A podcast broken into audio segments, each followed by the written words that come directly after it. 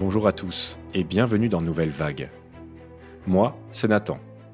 Tous les 15 jours, je vous propose de partir à la rencontre d'entrepreneurs et de leaders d'opinion pour explorer d'autres modèles de réussite que celui du start-upper de la Silicon Valley. Dans un monde qui atteint aujourd'hui ses limites, je crois qu'il est important de créer un pont entre l'univers des affaires et celui de la sagesse. J'espère qu'en écoutant ces personnes qui, à leur manière, cassent les codes, bougent les lignes, cela vous inspirera pour sortir vous aussi du statu quo. Ce podcast est fait pour vous si vous souhaitez découvrir leur histoire, leur état d'esprit, mais aussi les défis qu'ils ont surmontés et profiter des conseils qu'ils partagent généreusement. Je précise que ce podcast est un hobby, c'est-à-dire que je le porte à côté de mon activité de coaching pour entrepreneurs et dirigeants. Votre soutien est donc très important pour moi. Merci d'être là aujourd'hui. Dans ce huitième épisode, j'ai invité Théodore Chastel, le cofondateur de Kidibam, un site d'achat et revente de jouets de seconde main. J'ai connu Théodore lorsqu'il a créé Snooze, une marque de céréales sains et responsables. Alors quand j'ai vu qu'il se lançait dans une nouvelle aventure pour avoir encore plus d'impact, je n'ai pas résisté à l'envie de lui proposer de venir en parler dans Nouvelle Vague. Théodore nous raconte comment il a eu l'idée avec son associé François Truong de créer ce business, quel a été son parcours avant Kidibam, et il évoquera aussi son rapport à l'échec en tant qu'entrepreneur. Bref, un épisode passionnant que je vous laisse découvrir tout de suite. Belle écoute à vous. Salut Théodore, je suis ravi de te recevoir sur ce podcast. Salut Nathan. Théodore, tu es le cofondateur de Kidibam, euh, ex euh, Le Tricycle. Euh, bon, avant qu'on rentre dans le vif du sujet et que tu m'en dises un petit peu plus, pour celles et ceux qui ne te connaissent pas, est-ce que tu pourrais te, présenter brièvement et, surtout nous raconter un petit peu ton, parcours qui, qui t'a amené à l'entrepreneuriat? Bien sûr, avec, avec plaisir. Donc, Théodore Chastel, moi j'ai 32 ans, euh, j'ai démarré ma, ma, vie professionnelle euh, en banque d'affaires euh, côté start-up. Donc mon, métier c'était d'accompagner des, des start-up sur des problématiques de financement ou de, ou cession, donc des entrepreneurs qui cherchaient soit des, financements auprès de de fonds d'investissement euh, type capital risque, euh, soit des entrepreneurs qui, qui souhaitaient céder leur, euh, leur société. J'ai fait ça pendant quelques années et en 2019, je suis passé de, de l'autre côté de la barrière et j'ai lancé une société dans le secteur agroalimentaire. On va peut-être en, reparler. Bien sûr, ouais, on va, on va, on va en reparler, c'est prévu, effectivement. Euh, du coup, Kidibam, euh, c'est une société qui, en fait, qui officie sur le marché de la seconde main dans le jouet pour enfants, c'est ça? Exactement. Est-ce que tu peux nous en dire un, petit peu plus euh, comment, en fait, ça a commencé? Pourquoi, euh, le jouer pour enfants? Tu es peut-être euh, papa, je ne sais pas. Pas encore, mais je vais te raconter tout ça. Donc, ouais, donc c'est notre dernier bébé, on va dire. c'est une société que j'ai lancée avec un, ami d'enfance, François Truong, que j'ai rencontré sur les bancs de la maternelle. donc, tu vois, on a on a 32 et 33 ans respectivement, ça fait un paquet d'années. Euh, donc moi, c'était, euh, j'arrivais à la fin de, de ma précédente euh, aventure entrepreneuriale. Donc du coup, ça s'appelait Snooze. C'est une société euh, euh, qui faisait des, des, produits pour le petit déjeuner, des, céréales petit déjeuner euh, que j'ai revendu euh, début 2022.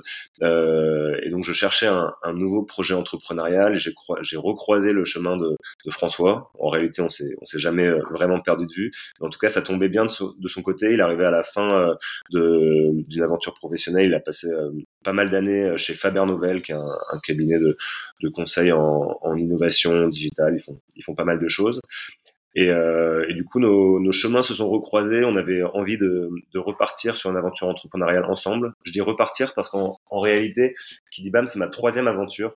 Euh, on avait lancé une, première start-up en, sortant d'école de commerce il y a de nombreuses années. C'était en 2014 à l'époque, c'était un, un, réseau social pour partager avec ses amis des, des idées de bouquins, de musique, euh, de films et de séries. Euh, super aventure, même si on n'était pas allé euh, très loin. Et derrière ça, lui, du coup, il était parti chez Faber Novel. Euh, et on s'est retrouvé du coup euh, en 2022 pour lancer Kidibam. François, pour le coup, il venait d'être papa. donc il était en plein dans ces sujets euh, d'équipement de, de l'enfant. Euh, donc nous, on a choisi les jouets, mais il y a, y a, bien évidemment euh, les vêtements, le mobilier. Il y a pas mal d'achats, on va dire, euh, même si de mon côté, j'ai pas encore connu connu ça, mais je me suis un peu renseigné. Et, euh, et à ce moment-là, il s'est il s'est rendu compte à quel point le marché du jouet n'avait pas beaucoup de sens aujourd'hui. il y a une énorme partie des jouets qui sont toujours fabriqués très loin en Asie. La, la durée de vie moyenne d'un jouet est, est, très courte. Donc on s'est dit qu'il y avait quelque chose à faire. la seconde main, c'est une vraie tendance de, de fond euh, qui a touché déjà pas mal de, de verticales. Euh, il y a des, des grosses sociétés sur euh, l'électronique, sur l'automobile, sur, sur pas mal de sujets. Et on sentait que sur le segment du jouet, il y avait des, choses à faire pour réinventer un peu l'expérience client, à la fois côté acheteur et, côté vendeur. Mais je pense qu'on aura également l'occasion d'en reparler un peu plus. Bah oui, effectivement, le, marché du jouet, alors on, a, tendance à se dire euh, qu'il y a des mastodontes euh, sur ce secteur-là. Et, justement, c'est quoi un petit peu les, tu vois, les défis, les obstacles que tu as euh, sur ce marché hein, tu vois, de, la seconde main sur le jouet par rapport aux parents Tu as les attentes des, des, parents Comment ça a été un peu reçu, justement, Kidibam, par rapport à ça? C'est un marché euh, assez particulier pour le coup le, marché du jouet parce que les, acheteurs sont les parents mais au final les, consommateurs sont les enfants et un parent n'a pas envie de mettre n'importe quel produit entre les mains de, son enfant. Euh, donc c'est à la fois euh, ça explique peut-être pourquoi le marché du jouet est un peu en retard sur la seconde main versus par exemple le, le marché du vêtement adulte où là c'est un marché historiquement où la seconde main est, est très fort, les friperies ça a toujours existé, donc ça, ça continue à progresser, euh, mais c'est un marché euh, beaucoup plus mature que le jouet. Euh, le jouet historiquement, bah, le parent avait envie de mettre entre les mains de son enfant euh, un jouet tout propre, tout neuf, et de prendre le moins de risques possible. et aujourd'hui, les, les, principales solutions qui existent sur le marché du, du jouet avant l'arrivée de Kidibam, c'était les plateformes que tout le monde connaît, type Le Bon Coin ou, ou Vinted pour pour ne citer que, que les plus gros. Et sur ces plateformes euh, qui ont le mérite d'exister, on, si, si, on achète un jouet, on a extrêmement peu de, de certitude sur la qualité du produit, euh, l'hygiène avec le, laquelle il a été éventuellement nettoyé. Euh, donc pas mal de sujets qui restent des énormes freins pour les parents pour passer la seconde main.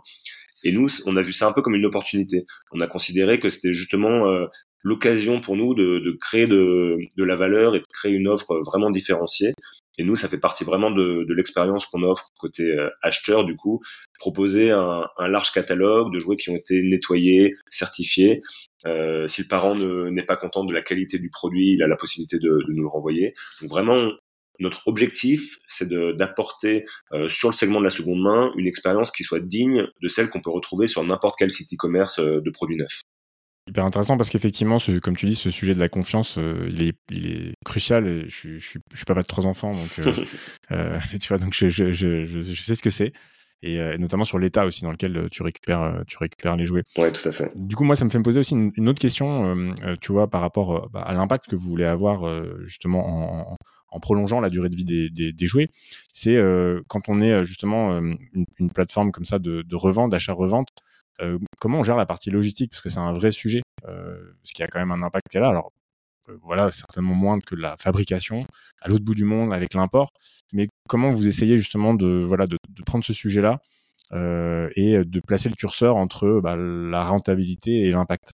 Alors très bonne question. Peut-être, en effet, ça, c'est peut-être le moment de, bien repréciser notre modèle pour que pour que tout le monde comprenne bien. Donc nous, comme tu l'as dit, hein, on est une plateforme d'achat-revente. Donc tous les produits euh, passe entre nos mains, euh, entre nos mains, au sein de notre atelier. Donc notre modèle, c'est d'acheter des jouets auprès principalement aujourd'hui de particuliers. Donc euh, sur la région parisienne, euh, on fait euh, principalement du, des collectes en vélo cargo, et pour le reste de la France, on propose aux parents de nous expédier leurs colis par leurs leur jouets par colis. donc c'est à partir de 10 jouets uniquement, donc on s'amuse pas à, à, à, récupérer une seule peluche qui nous vient de, de l'autre bout de la France. Euh, et derrière, du coup, on, on, les, on les nettoie, on les trie, on les reconditionne et on les expédie euh, dans toute la France euh, aux, aux, parents qui, qui nous achètent des, des, produits. Donc ça, c'est pour le modèle. Et donc, ce, ce modèle est assez important pour nous car c'est vraiment ce qui permet de nous différencier à la fois côté vendeur et côté acheteur. Euh, on aura l'occasion d'en reparler. Hein, c'est un, un, un, vrai sujet euh, crucial pour nous. Le, on va dire la plus-value qu'on apporte côté vendeur par, parce que notre process est, est très simple, euh, est très fluide et, et, et contrairement à, à, on va dire un process de vente sur le bon coin par exemple, euh, là c'est en quelques minutes euh, c'est fait, le parent a pas à s'embêter. Euh, et côté acheteur, bah, on en a parlé, hein, c'est toute la qualité euh, et le fait que les, les, produits du coup soient, soient certifiés. et donc pour pour revenir sur ta question, nous en effet on a on a cette, cet aspect logistique qui est important chez nous et qu'on retrouve pas sur toutes les marketplaces C2C notamment. c'est un grand défi. Euh, parce que évidemment c'est pas c'est pas de la logistique traditionnelle, on n'est pas sur de la logistique euh, à la palette, euh, au colis. La plupart des produits que nous on, reçoit n'ont pas d'emballage, n'ont pas de carton. Euh, alors ça dépend des catégories, hein. bien évidemment sur les jeux de société, la plupart du temps on a quand même le, le, carton, ce qui est, ce qui est beaucoup plus simple hein, derrière au niveau logistique pour empiler les produits, les ranger et potentiellement on peut même récupérer le, le code barre sur sur ces produits-là. Donc c'est quand même bien pratique. Pour le reste des produits, on a toute une logistique à réinventer. Euh, c'est un gros défi, mais qui va nous qui va nécessiter beaucoup de technologie. On aura peut-être l'occasion d'en euh, reparler. Euh, et, euh, et, voilà, à la fois un défi, une opportunité, parce qu'une fois qu'on aura construit, on va dire cette cette, cette logistique, on sera en mesure, on va dire, de d'accélérer sur ce marché. Ça serait une une vraie barrière par rapport à d'autres acteurs qui pourraient arriver là-dessus. et peut-être par rapport à à l'impact. Euh, euh, alors je ne sais pas si je, vais répondre précisément à ta question, tu, me la reposeras si, euh, besoin. Euh, nous, on est, on est convaincu aujourd'hui que qu'un jouet qui a déjà été utilisé, euh, le seul fait de le remettre sur le marché, à partir du moment où on l'expédie pas au, au, au, bout du monde, euh, a un vrai intérêt d'un point de vue euh, émission carbone. Alors on n'est pas encore entré dans des calculs trop précis, c'est potentiellement un exercice qu'on essaiera de faire à l'avenir. on n'a pas voulu afficher de, de chiffres euh, pour le moment parce qu'on n'était pas encore assez sûr euh, de, de nos calculs et on n'a pas envie d'afficher un chiffre juste pour afficher un chiffre euh, en termes de réduction d'émissions de, carbone. Cela dit, euh, voilà, il est assez évident que euh, un produit qui est, qui est fabriqué euh, à l'autre bout du monde, qui arrive en bateau ou autre en France, a un impact largement plus négatif que qu'un jouet qui est juste récupéré chez un parent français, qui est renvoyé en France chez un autre parent. donc ça, on est, il n'y a pas trop de, de doute là-dessus. Et, et d'ailleurs, ça nous a amené à un choix fort. on s'est beaucoup posé la question est-ce que sur notre plateforme, on devait accepter tous les jouets ou uniquement euh, certaines marques? C'est un choix qui a été euh, euh, qui a été fait par pas mal de plateformes sur d'autres verticales, notamment dans le vêtement. Se dire, on a envie d'avoir une plateforme très qualitative, donc on va accepter uniquement 100 marques, 200 marques, 300 marques pour avoir, on va dire, la certitude que les, les vêtements sont de, sont de bonne qualité.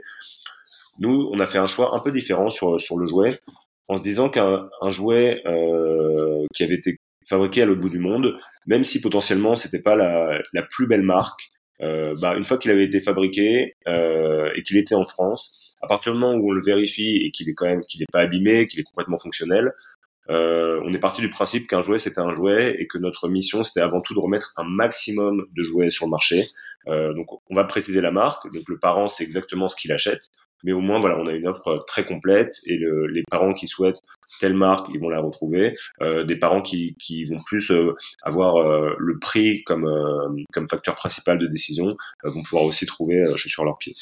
Euh, non, bah, c'est hyper intéressant parce qu'effectivement, ça, ça, moi, je trouve ça me parle beaucoup. ça me fait penser, si tu veux, un peu au concept du, du rétrofit, c'est notamment dans l'automobile que tu mentionnais hein, plus avant. Et, effectivement, c'est de dire, bah, de toute façon, les véhicules sont là, même s'ils ont été produits à l'autre bout du monde, dans des usines. Enfin voilà, le mal est fait entre guillemets. Donc essayons de prolonger la durée de vie pour éviter de reconstruire, de reconsommer. Donc euh, je trouve que ça, effectivement ça, ça, ça, a pas mal de sens. Exactement. Euh, tu, tu, parlais du, de la technologie. Euh, des, des, des, enjeux finalement autour de ça et effectivement bah, tu peux nous en dire un petit peu plus et, et, et notamment remettre ça en perspective par rapport bah, au développement de Kidibam tu vois justement les, les qu'est-ce qui s'est passé depuis la depuis la création? Où est-ce que vous en êtes?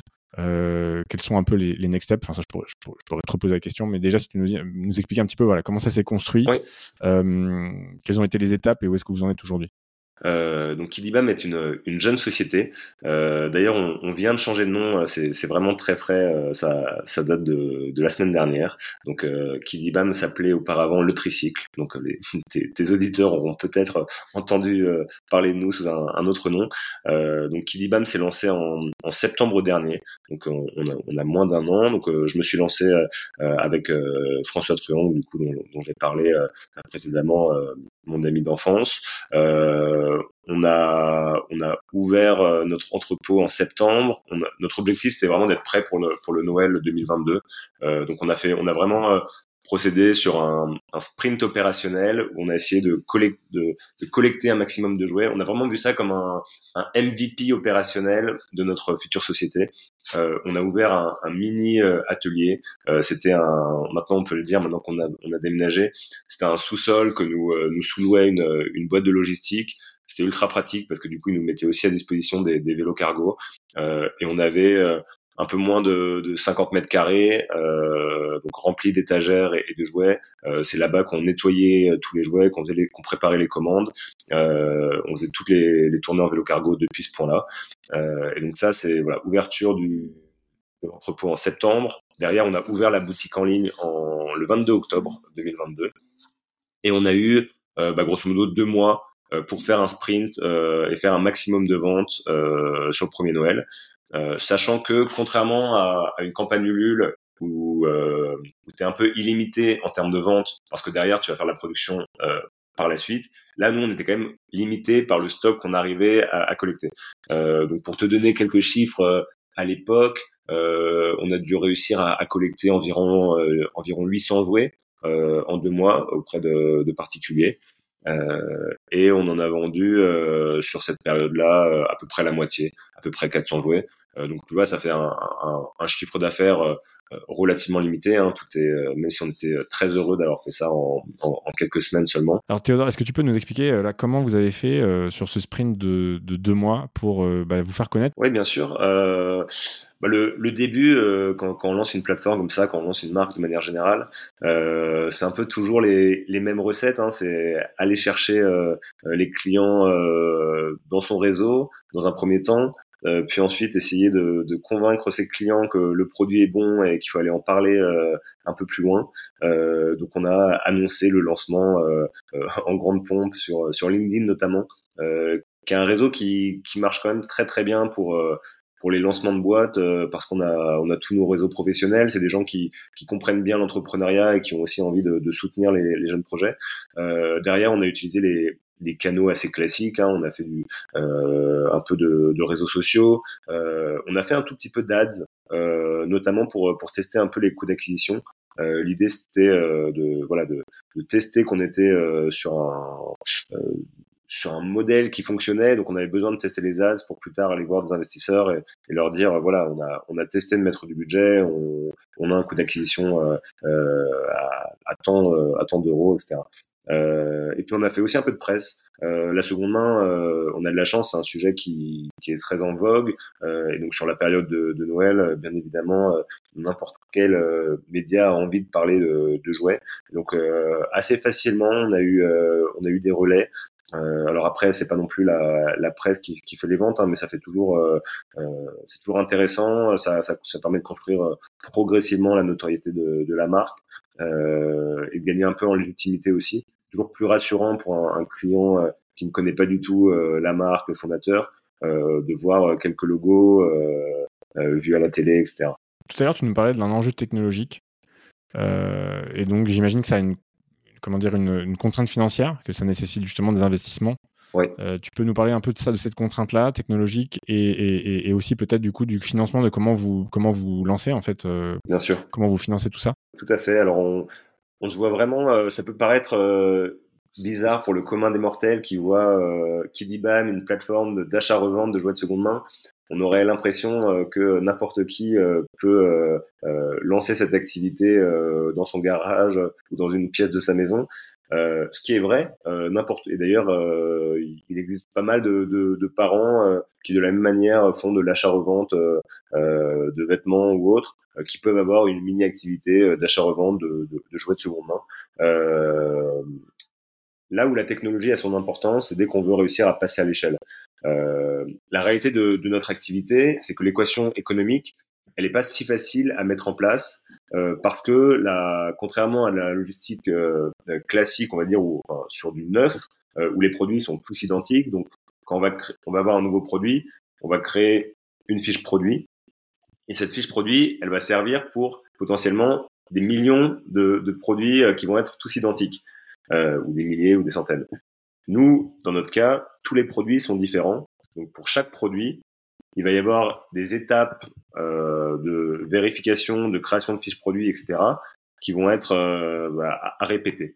Et donc ces étapes-là, si on si on, on avait continué de les faire comme on a fait au début, hein, à la main, en allant chercher euh, euh le, le, nom du produit, euh, son prix neuf, euh, la description du produit et toutes les informations importantes pour un parent. Ça peut être euh, l'âge à laquelle le, le jouet, euh, l'âge de départ pour un jouet. toutes ces informations, si on avait continué à les, les chercher à la main, euh, bah, tu, te, tu te doutes que pour 1000 jouets, 10 000 jouets, 100 000 jouets, euh, c'est un peu compliqué et, et c'est beaucoup trop de temps euh, euh, passé opérationnellement pour que le modèle soit rentable. Euh, et c'est, en tout cas, c'est la principale brique qu'on a commencé à, à développer. c'est ce, cet outil qui va nous permettre, nous on appelle ça le Shazam du jouet. c'est un outil qui va nous permettre, en prenant en photo un jouet, euh, de, le, de le reconnaître et derrière de remplir automatiquement euh, un maximum d'informations euh, dans notre back-office. Euh, donc ça, c'est la grosse brique technologique sur laquelle on, on travaille déjà depuis, depuis quelques mois. Et ça, vous en aviez conscience dès le début ou c'est en fait en faisant que vous vous êtes rendu compte qu'il y avait un enjeu sur, sur ça? Un peu des deux. Euh, on avait, euh, on était conscient que qu'on allait avoir besoin de, de la technologie sur beaucoup de sujets euh, de, de, notre métier. Euh, après, c'est en, en, faisant qu'on s'est rendu compte à quel point cette petite brique sur la création de fiches produits allait être euh, si primordiale. Euh, mais ça, c'est une des principales briques euh, du coup tech sur lesquelles on travaille. Euh, mais après, il y a bien évidemment plein de choses qu'on va développer euh, dans le futur. Euh, sur les aspects logistiques, on va avoir besoin d'avoir une, une, logistique, on va dire, euh, enfin très spécifique à la seconde main, euh, qui fonctionne pour des produits unitaires, avec des systèmes de stockage euh, vraiment sur mesure par rapport à nos, à nos contraintes.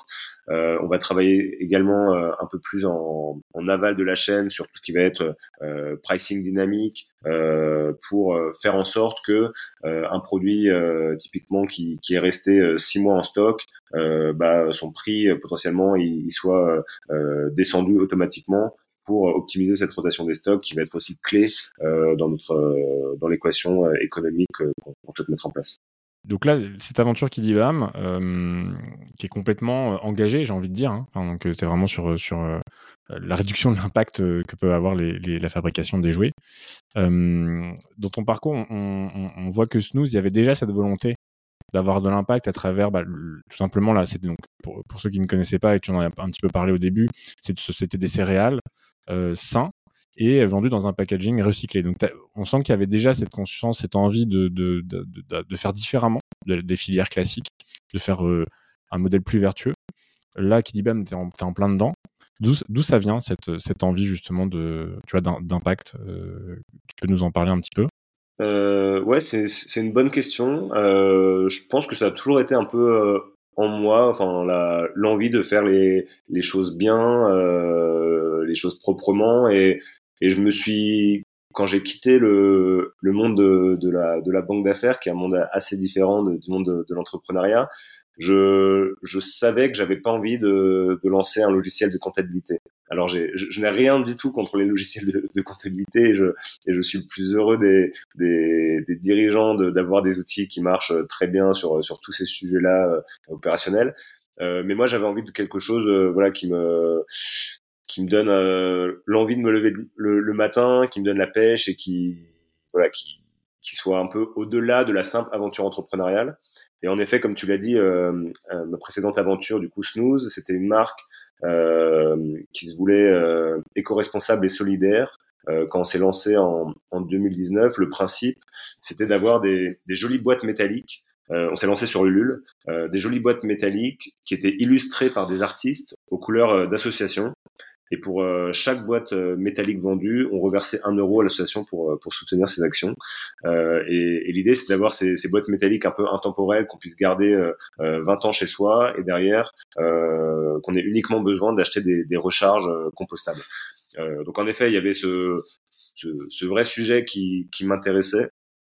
Euh, et qui me et qui me drivait un peu dans, dans toute mon aventure et, et, euh, et, il se trouve que quand on a rediscuté avec François du coup de notre prochaine aventure, en réalité, l'impact était, était notre premier critère. En fait, euh, la, première chose qu'on s'est dit quand on a voulu lancer une boîte ensemble, c'est euh, ok, quel type de projet? Bon, bah, un projet impact, évidemment. Ça nous paraissait euh, extrêmement euh, naturel.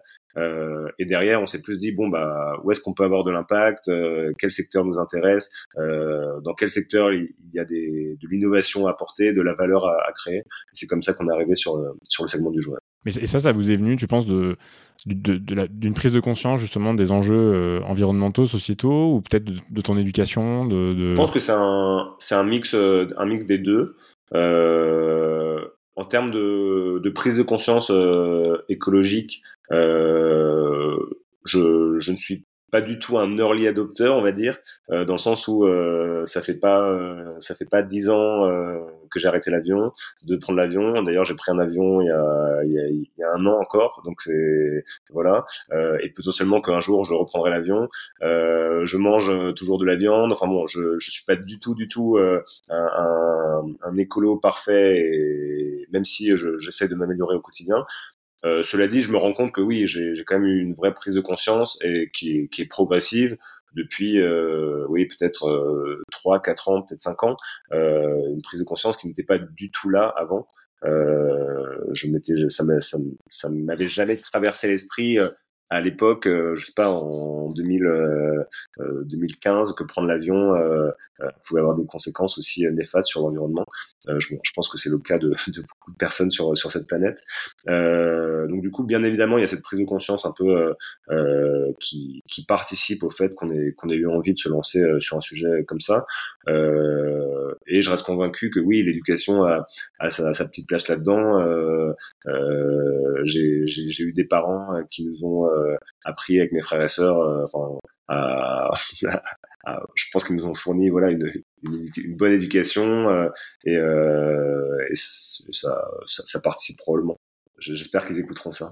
Donc c'est ta troisième société et, et, on peut se demander, parce que tu disais que tu étais en banque d'affaires, on peut se demander, mais, mais quelle mouche l'a piqué? Pourquoi tu as voulu, j'imagine, alors quitter le confort, tu avais un certain confort, j'imagine, en banque d'affaires, ou du moins une, carrière qui était un peu tracée, euh, avec euh, voilà, les bons packages qui vont. Euh. Qu'est-ce qui t'a fait te dire, bah, en fait, je vais, me mettre en risque parce que voilà, se lancer, c'est risqué. D'ailleurs, tu, tu, as, tu as parlé de ta première expérience sur cette application, c'est ça? Donc c'était de mémoire, je crois que j'avais regardé, c'est Swingly, c'est ça? Ouais, exactement. Enfin, qu'est-ce qui t'a fait te dire, bah tiens, je vais me lancer dans l'entrepreneuriat? euh, je vais me mettre en risque par rapport à ça. C'était quoi le déclic? Euh, bah alors, en effet, hein, tu as, raison, j'étais j'étais au chaud euh, dans ce métier. Euh, d'ailleurs, c'est un métier que, que j'adorais. Euh, il a ses, ses, contraintes en termes de d'intensité, de, de, de, voilà, de stress, de voilà. Mais c'est un métier euh, magnifique. Je rencontrais des, des entrepreneurs. J'avais la chance de voilà de côtoyer des, des, des très bons entrepreneurs français, très inspirants. Euh, J'ai appris énormément en seulement quelques années. Euh, et en effet, j'avais un, un, certain confort mais il me manquait, euh, il manquait quelque chose. Et comme tu l'as dit, j'avais eu une précédente expérience euh, entrepreneuriale avant euh, la banque d'affaires, et j'avais ressenti des, des choses, un, voilà, une envie de, de, me lever le matin, d'essayer de, de, de, changer les choses, de, de, créer sa propre équipe, etc. Des choses que qu'on ne retrouve pas forcément en, en banque d'affaires. Et je pense que j'ai ce goût du risque, ce l'envie de me, de me mettre en, en danger et, euh, et sur l'aspect financier, en fait, je me suis c'est marrant, c'est une conversation que, que j'ai souvent avec, avec des amis quand on parle d'entrepreneuriat et de, de la vie professionnelle. Euh, tu as des gens pour qui c'est juste inconcevable d'entreprendre parce que la prise de risque est, est selon eux démesurée, soit parce qu'ils considèrent que euh, si jamais ils se lancent, ils retrouveront pas de, de boulot. Donc je pense qu'il y, y, a un petit sujet confiance en soi et, euh, et moi, en fait, je me suis toujours dit que si ça, si ça ne marchait pas, je retomberais sur mes pieds derrière et, puis la vie continuerait.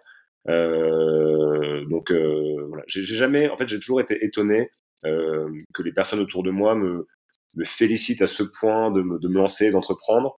Alors pour moi, ça a toujours été assez naturel et, euh, et à aucun moment je me suis dit que euh, j'allais pouvoir être en difficulté financière ou autre.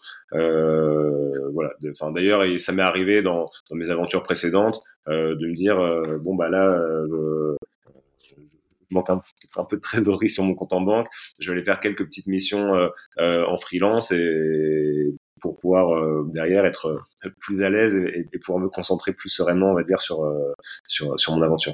Ça, soulève peut-être un peu aussi la, question euh, du rapport à l'échec. Enfin, dans ce que tu dis, j'ai l'impression que aussi ce qui fait peur aux gens, c'est la possibilité que ça marche pas. Or, euh, toi, alors Swingly, tu, considères que ça, ça a marché, ça a pas marché. C'était, quoi les attentes? Enfin, Comment tu l'as vécu cette expérience? Si on veut être euh, très pragmatique, c'est un, échec. Même si c'est pas forcément un mot que je, enfin, quand je parle de, mes expériences, j'utilise rarement le mot échec. Euh, c'est un peu bateau ce que je vais dire, mais le, on va dire chaque expérience euh, t'apporte beaucoup et vont te permettre d'être euh, meilleur sur l'expérience suivante. Euh, mais si on regarde, on va dire, euh, d'un regard extérieur, les chiffres, etc., oui, on n'est pas allé très loin dans cette aventure. D'ailleurs, on s'est arrêté au, bout d'un an. on avait lancé un produit, on a, on n'a jamais vraiment trouvé le product market fit. Donc voilà, on n'est pas allé très loin. Donc on peut complètement dire que c'est un, un, échec. cela dit, voilà, j'ai, j'ai appris plein de choses. Et si j'avais pas créé Swingly, je serais jamais allé en banque d'affaires, aller lever des fonds pour des sociétés tech. Donc ça m'a mis le, le, pied à l'étrier dans cet écosystème. Euh, moi, j'avais fait une école de commerce et, euh, euh, avec un gros prisme finance et, et je t'avoue qu'on nous parlait très rarement de l'écosystème startup à l'époque. c'était pas très à la mode et, et, et l'entrepreneuriat c'était pas le sujet principal de nos cours. donc si j'avais pas fait cette première expérience, je serais jamais allé en banque d'affaires. et derrière, Snooze, moi à titre personnel, parce que je suis très exigeant. Euh, je considère que c'est un, échec. Euh, on va dire que c'est un demi-échec puisque j'ai quand même réussi à, à vendre la société. Euh, j'ai, réussi à faire des choses. C'est une aventure qui a quand même duré trois ans. Euh, après, c'est sûr que euh, le, le résultat final euh, ne correspond pas du tout à l'ambition initiale que j'avais pour ce projet. Euh, donc je considère que, que c'est un échec. Et c'est ça aussi qui me donne l'envie de repartir plus fort sur cette nouvelle aventure Kilibam. Euh, j'ai encore euh, voilà des, des, milliers de choses à, à apprendre dans l'entrepreneuriat et j'ai toujours ce voilà ce, ce feu sacré euh, qui, qui me donne envie de, d'avancer tous les jours et d'aller plus loin dans cette nouvelle aventure. Merci de partager tout ça euh, euh, avec, euh, avec nous, parce que c'est vrai que c'est un vrai sujet hein, pour beaucoup d'entrepreneurs. Et, comme tu dis, je pense que les, enfin, les échecs, c'est des apprentissages et on ne fait que ça depuis qu'on est né, de, de, entre guillemets, d'échouer, mais c'est pour mieux apprendre. Donc c'est bien de, de, le rappeler. Comment justement tu penses que c'est quoi qui fait que malgré ça, tu dis bon que Snooze c'est un demi-échec, t'es pas allé finalement là où tu voulais aller, donc t'as pas atteint l'objectif que toi tu t'es fixé. Après, je pense qu'il y a plein de gens de l'extérieur aussi qui, bah, disent bah, c'est quand même euh, cool qu'il a fait effectivement en trois ans, il a quand même il a, revendu, voilà. Donc après ça c'est toujours la question du verre à, moitié plein, à, moitié vide. Mais c'est quoi, si tu penses justement chez toi, qui fait que tu, tu, tu, tu, prends pas ça justement comme un échec qui te, qui te paralyse, qui te dit bon bah finalement je vais me mettre au chaud, je, euh, tu vois, c'est ce feu, un peu ce feu sacré dont tu parlais, ça te vient comment? C'est en toi depuis toujours? C'est quelque chose que tu as travaillé? Bah, Je pense que en moi depuis toujours, j'ai cette envie de réussir ce que je fais. Euh, j'ai cet esprit un peu euh, compétition sportif où euh, j'aime bien me fixer des objectifs, j'aime bien me, me, donner les moyens d'y arriver. Euh, c'est très très bateau ces phrases, j'ai l'impression de, d'être en entretien, mais bon, c'est la réalité.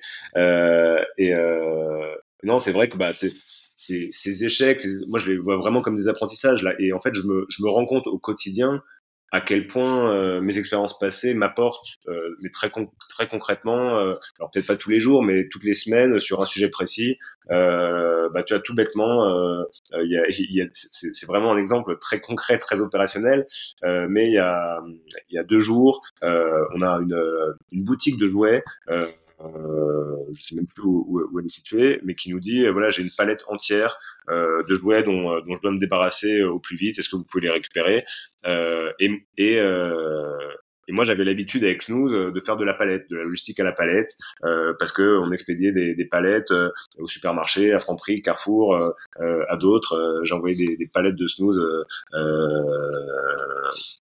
l'île de la Réunion. donc, j'ai envoyé des palettes. J'avais l'habitude de faire ça. Et du coup, ce c'est vraiment pas très compliqué d'envoyer une palette. Le fait de l'avoir déjà fait, bah, j'ai pu traiter le sujet en une demi-heure. Il y avait la palette qui était bookée avec le transporteur. Je savais exactement ce qu'il fallait faire pour que la palette arrive à temps. Et la palette, elle est arrivée ce matin. Et, et ça m'a potentiellement fait gagner une demi-journée de, de, recherche pour comprendre quel était le bon transporteur, enfin quel était le brief qu'il fallait faire aux vendeurs qui n'avaient jamais expédié de palette pour que ça arrive en bon état, etc. Euh, voilà, c'est un, un, exemple très très concret, mais au final, c'est des choses qui arrivent tous les jours. Et en fait, euh, toute l'expérience que tu as engrangée, bah, c'est, de l'apprentissage. Et derrière, tu es, plus rapide, tu es plus efficace, tu vas mieux, euh, tu vas mieux manager tes équipes, tu vas, tu vas mieux prioriser euh, tes roadmaps.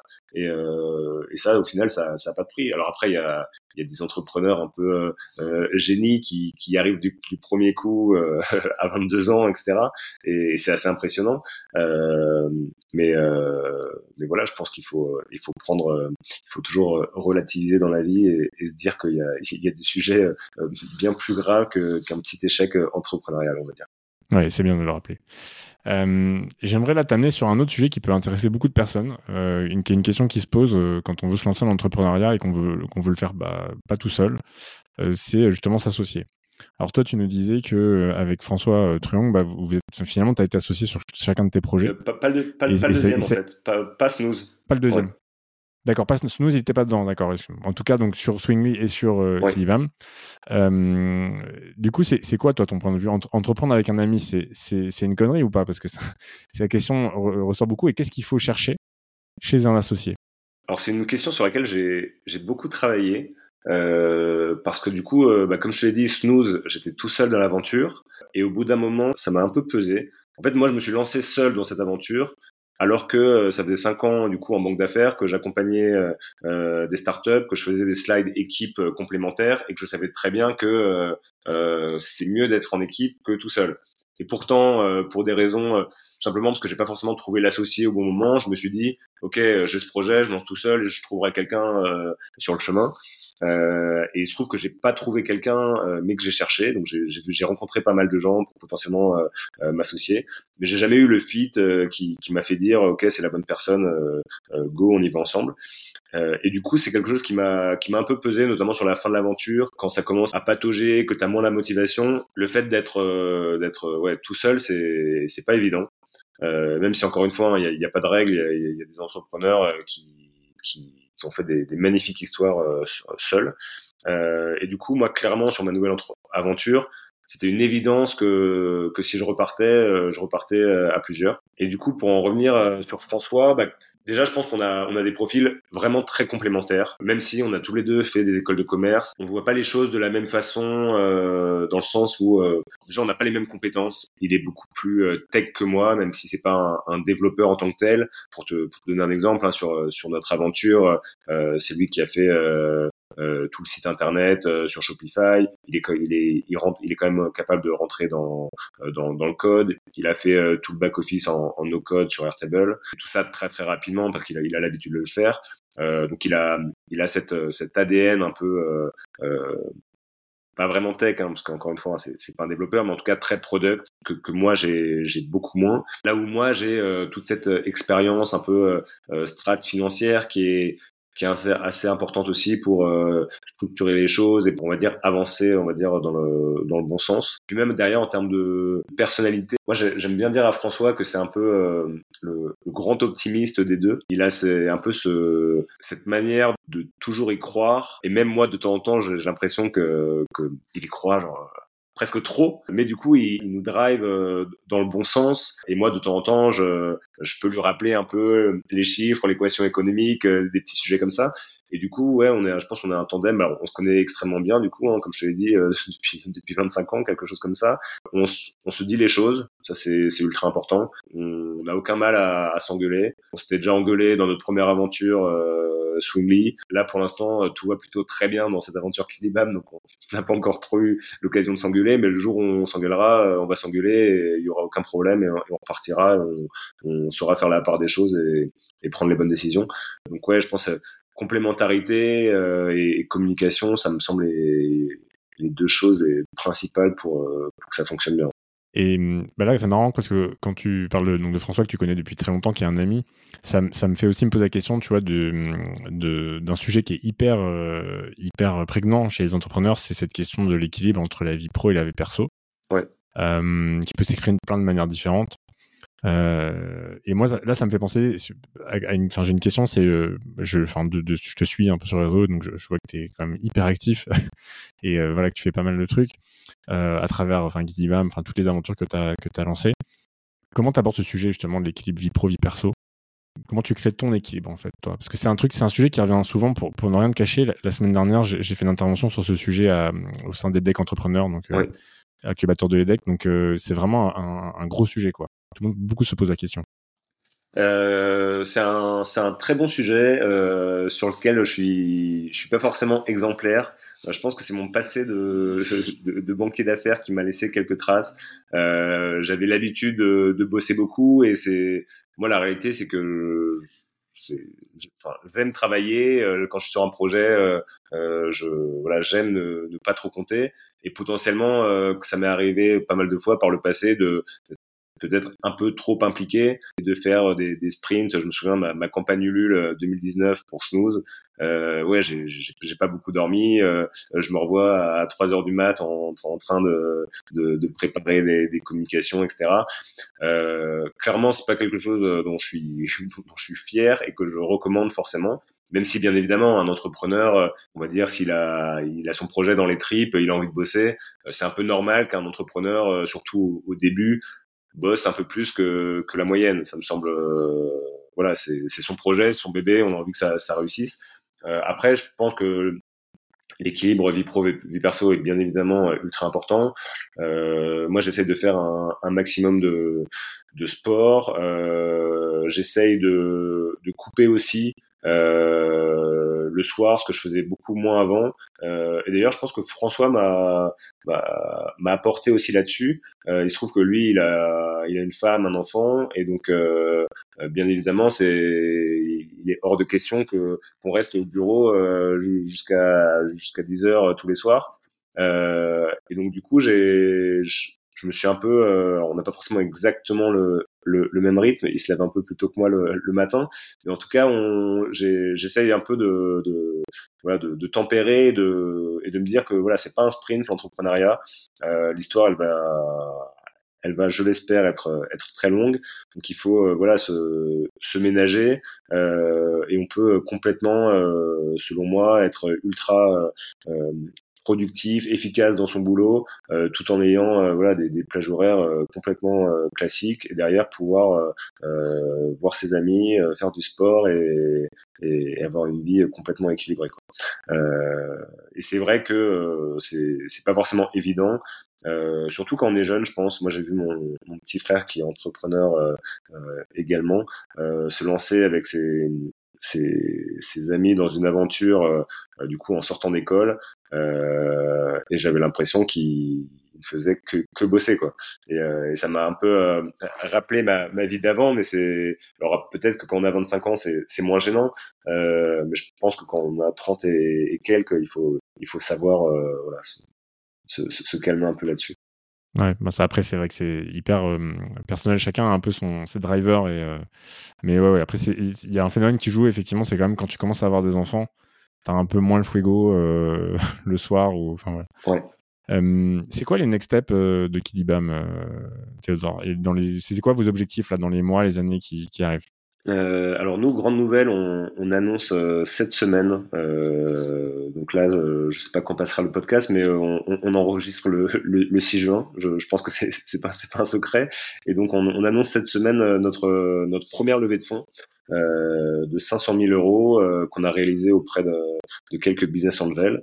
Euh, et du coup, cette levée de fonds va nous permettre de, de bien accélérer. Donc là, on a, on a recruté euh, euh, quelques personnes euh, dans l'équipe sur différents sujets. ça va du marketing aux opérations à l'atelier, en passant par par l'aspect plus tech. Et donc nous, on avance un peu là sur sur tous les fronts. on a énormément de chantiers hein, parce qu'on on, considère que l'année dernière, le, notre premier Noël, c'était un peu notre notre MVP. voilà, on, on l'a fait un peu en, en sprint sans forcément construire voilà des, des, des bases très solides. Là, en revanche, euh, on repart en construisant euh, un vrai socle tech euh, solide. En, on repart du coup sur une nouvelle identité, une nouvelle marque forte euh, pour construire une, là aussi une, une marque qui va pouvoir durer dans le, dans le temps et être, être performante. Euh, et sur les opérations, on a déménagé euh, et donc on est prêt à, à recevoir des dizaines de milliers de produits chez nous pour pouvoir avoir le, le, plus beau stock de France de jouets de seconde main pour, pour Noël 2023. Donc pas mal d'enjeux. Euh, c'est assez intense euh, en ce moment, mais c'est l'aventure est, est, géniale et, on a une belle équipe, donc, euh, donc tout va bien. Bah déjà, bravo pour la levée, c'est top. Merci. Et effectivement, ça foisonne. Et, et, donc là, tu évoquais effectivement le fait que vous avez fait, vous avez changé d'identité. Vous êtes passé de, de le tricycle à Kilibam. Est-ce que tu peux nous expliquer un petit peu ce qui a motivé ça? Parce que c'est jamais évident de changer d'identité. c'est bah voilà, c'est assez complexe. Euh, qu'est-ce qui vous a justement motivé à le faire? Euh, alors, il y a eu pas mal de, sujets différents. Euh, les principaux, il y avait un sujet référencement. On avait du, mal à, ressortir forcément le tricycle. On avait pris un nom commun, un nom de jouet. Donc, quand tu tapais le tricycle sur Google, on était face à, pas mal de, de tricycles vendus par, par différentes marques. Euh, on a eu un, petit sujet euh, euh, juridique aussi. Euh, en fait, en France, tu peux pas déposer comme nom de marque le nom d'un des produits que tu vends. Euh, je ne sais pas si je l'ai formulé très précisément d'un point de vue juridique, mais en tout cas c'est ça l'idée. Euh, donc à partir du moment où tu, on vendait des tricycles, on peut pas euh, déposer le nom de marque à l'INPI le tricycle. ça c'est un autre sujet. Et puis il y avait un sujet aussi positionnement, ADN de marque, euh, on sentait que le tricycle euh, reflétait pas forcément euh, euh l'ADN qu'on avait envie de, de, donner. voilà. Et puis un, un dernier point, c'est que pas mal de personnes pensaient qu'on vendait uniquement des vélos, ce qui était un, un peu gênant sur notre activité. Parce que là, vous, aujourd'hui, donc c'est uniquement du jouet. Est-ce qu'il y a des perspectives d'ouvrir à d'autres verticales produits sur l'enfance sur ou, ou, pas spécialement? C'est quelque chose qu'on qu'on s'interdit pas. Aujourd'hui, clairement, euh, on a de quoi faire sur le, le segment du jouet. Euh, c'est un segment euh, assez spécifique avec euh, qui a des contraintes spécifiques. Donc, on préfère euh, dans un premier temps euh, être fort sur le jouet. ça reste un marché de, plus de 4 milliards en France. donc, il y a on va dire qu'il y a de la place pour construire un, bel acteur sur ce marché. Après, on, on s'interdit pas dans les prochaines années euh, euh d'aller sur euh, sur des segments euh, connexes si on sent que que, que l'opportunité est là et si on sent qu'on est prêt. donc là, tu nous as parlé des objectifs de Kiliam et moi j'aimerais te poser la question d'un point de vue plus personnel, c'est quoi toi tes objectifs là aujourd'hui? Bah moi je me suis rendu compte que que ce qui m'avait le plus manqué dans ma précédente aventure entrepreneuriale, c'est que j'étais pas allé euh, aussi loin que je voulais en termes de construction d'équipe.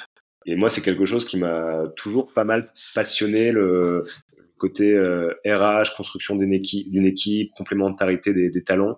Euh, je pense que c'est mon petit côté euh, fan de sport, euh, de sport collectif, qui, qui déteint un peu là, là-dessus. Et, et donc voilà, j'ai en fait j'ai hâte de ça n'a potentiellement rien à voir avec le segment du jouet, euh, mais j'ai hâte de euh, construire une belle équipe euh, engagée qui va dans le dans le même sens, qui a envie d'avoir de, de l'impact, avec des profils voilà complémentaires. j'ai envie de j'ai envie qu'on s'amuse, que ce soit une belle aventure et ce qui ce qui je pense n'est pas facile parce que ça reste une entreprise, il y a des contraintes, on va avoir de la pression de temps en temps. Euh, et puis ça, ça reste de l'humain, donc euh, c'est pas c'est pas mathématique, euh, mais je, je, trouve ça je trouve ça passionnant et, et j'ai hâte de que l'équipe grandisse et de, de qu'on crée une culture ensemble. Quoi. Je vais maintenant te poser une question un peu difficile. je, je, je suis prêt, je suis prêt. Le, Théodore d'aujourd'hui, qu'est-ce qu'il dirait au Théodore qui est sorti d'école il y a bah, presque un peu plus de 9 ans maintenant parce que ça fait qu'est-ce que qu'est-ce que tu as retenu de, de, ces 9 9 années là, de ton expérience? Je pense que je, tout simplement simplement, je me, je me dirais d'avoir confiance en moi et de, croire en mes rêves. Euh, clairement, quand je suis sorti d'école, euh, j'avais pas du tout confiance en moi sur le plan euh, professionnel. Euh, alors, j'avais complètement confiance en moi sur. Euh, euh j'étais conscient de, de, mes qualités, de, de, de, mes, défauts, de mes défauts, donc j'étais, enfin, j'avais une certaine confiance en moi. Mais sur le plan professionnel, je, je, je me disais que, enfin, j'avais, je pense, j'avais plus peur de l'échec à l'époque. Euh, j'avais peut-être une petite euh, pression, euh, euh, je sais pas si c'est familiale ou sociale, de devoir réussir. Euh, moi, je sortais d'une école de commerce euh, qui était assez réputée pour sa filière finance. les trois quarts de, de ma promo, ils sont partis faire de, de l'énorme banque d'affaires à Londres ou ailleurs, et donc avec une certaine une certaine vision de la réussite qui n'était pas forcément la mienne, mais en tout cas qui socialement euh, était, euh, était assez euh, vertigineuse. Euh, et du coup, ouais, je pense que si je, me dirais, euh, vas-y, fonce, trace ta route, fais, écoute-toi et, et, et, tout ira bien. et je pense, ouais, ça, ça, m'aurait un, peu aidé.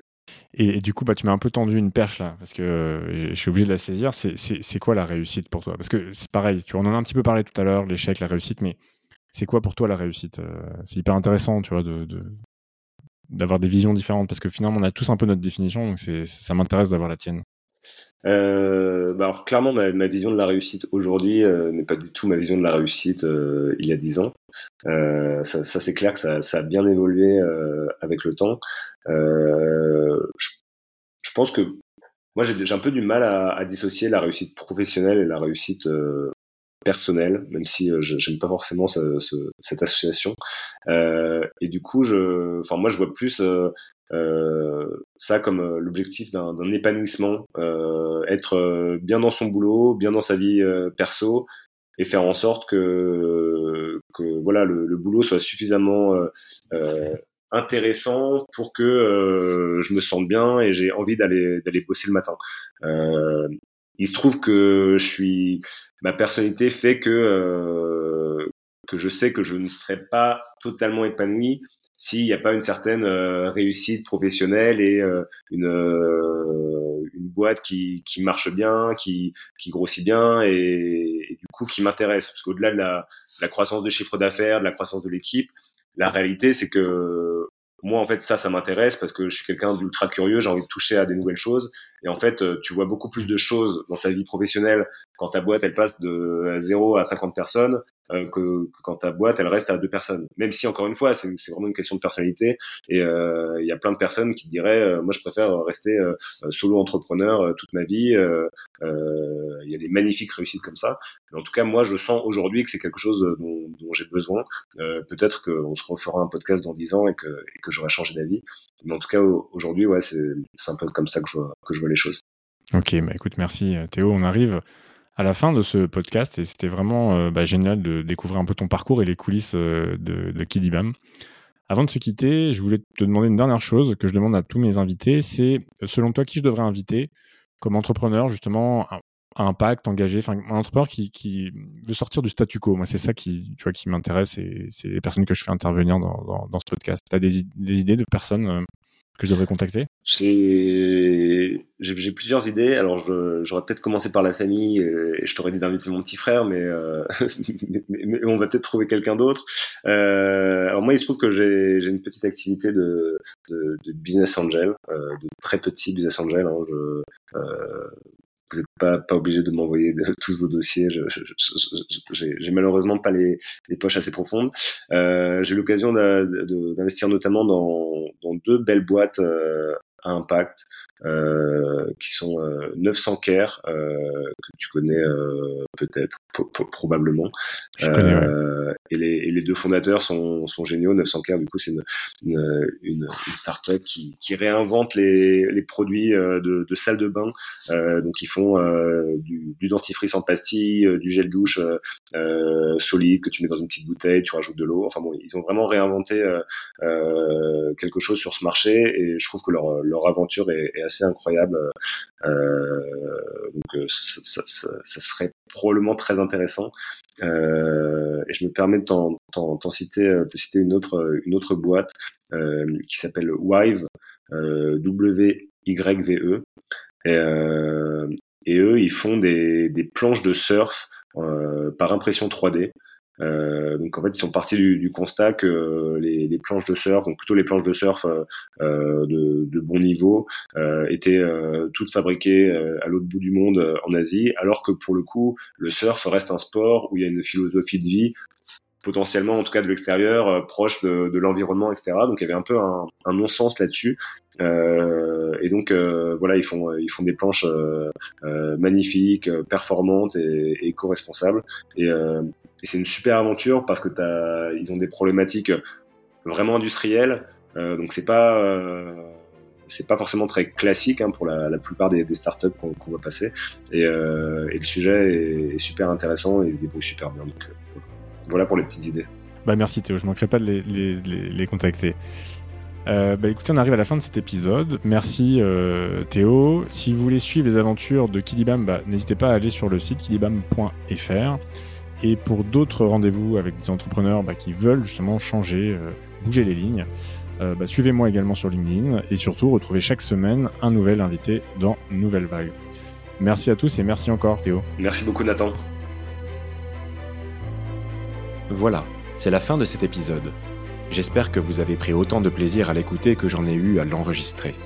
Si des sujets abordés ont particulièrement retenu votre attention, ou si tout simplement vous souhaitez me faire un retour sur cet épisode, vous pouvez m'écrire sur LinkedIn. Je réponds avec grand plaisir à tout le monde. Je vous remercie pour votre écoute et votre fidélité, et je vous dis à bientôt pour le prochain épisode de Nouvelle Vague.